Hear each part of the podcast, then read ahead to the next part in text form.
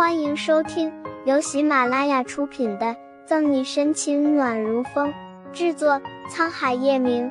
欢迎订阅收听。第七百八十六章，倒在了方向盘上。早晨八点半，正是每座城市早高峰的时间，拥堵到几近瘫痪的路面排成一条条长龙式的车队。叶晨玉被夹在其中，他望着停在前面的车子。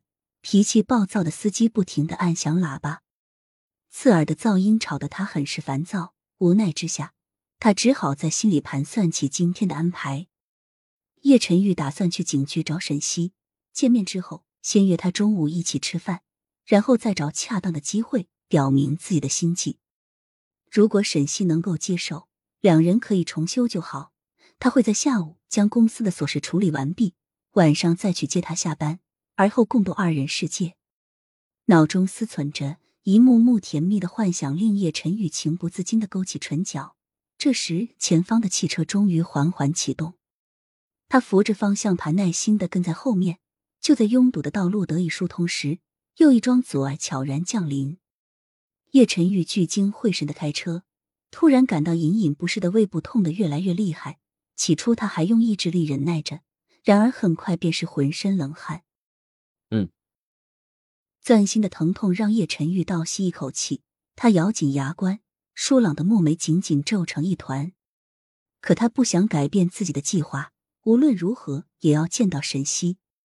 坚持了一段路，叶晨玉开始无法集中精神，剧烈的绞痛令眼前一片模糊。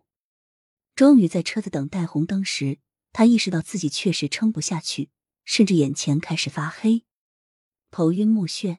叶晨玉越来越支撑不住，凤眸一闭，倒在了方向盘上。后面的车见红灯停了，绿灯亮了，前面的迈巴赫却没有动静，烦躁的按着喇叭。直到维护交通秩序的交警发现不对劲，上前查看，立即叫了救护车。落日余晖，下城人民医院 VIP 病房，叶晨玉悠悠睁开眼。半晌才适应一片白，难道这就是好事多磨？偏偏在今天，胃部突然发病。表哥，想不到你也有今天啊！叶晨玉焦躁的望着头顶上的吊瓶，突然一个清脆的声音传入耳畔，转脸望向病房门口，叶晨玉看到顾春寒手里拎着水果篮和鲜花，笑眯眯的走进来。我生病住院，让你这么高兴。他白了顾春寒一眼，那张幸灾乐祸的小脸，简直就是过来给他添堵。见叶晨玉嗔怒的神色，顾春寒走到病床边，收起嘴角的笑容，关切的细细端详他一番。看来医生说的没错，你确实没有大碍，只要在医院休养两天就可以。顾春寒摆出一副内行的模样，说着将鲜花插进花瓶，坐下来继续打量着叶晨玉。我早就告诉过你，不要喝那么多酒。现在喝进医院了吧？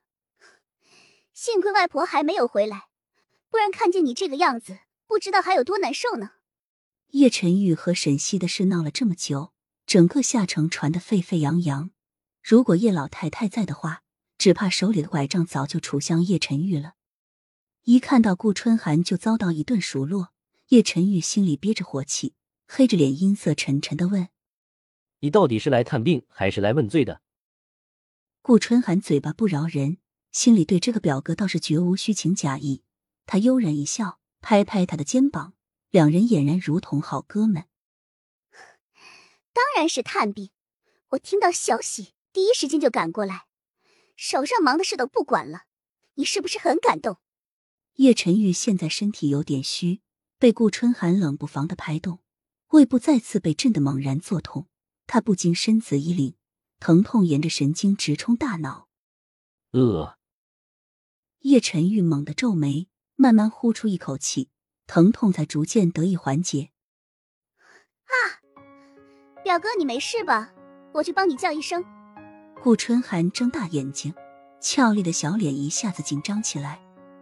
对于顾春寒的冒失，叶晨玉很是欲哭无泪。本想着休息到傍晚，向医生申请出院。然后去警局接沈西下班。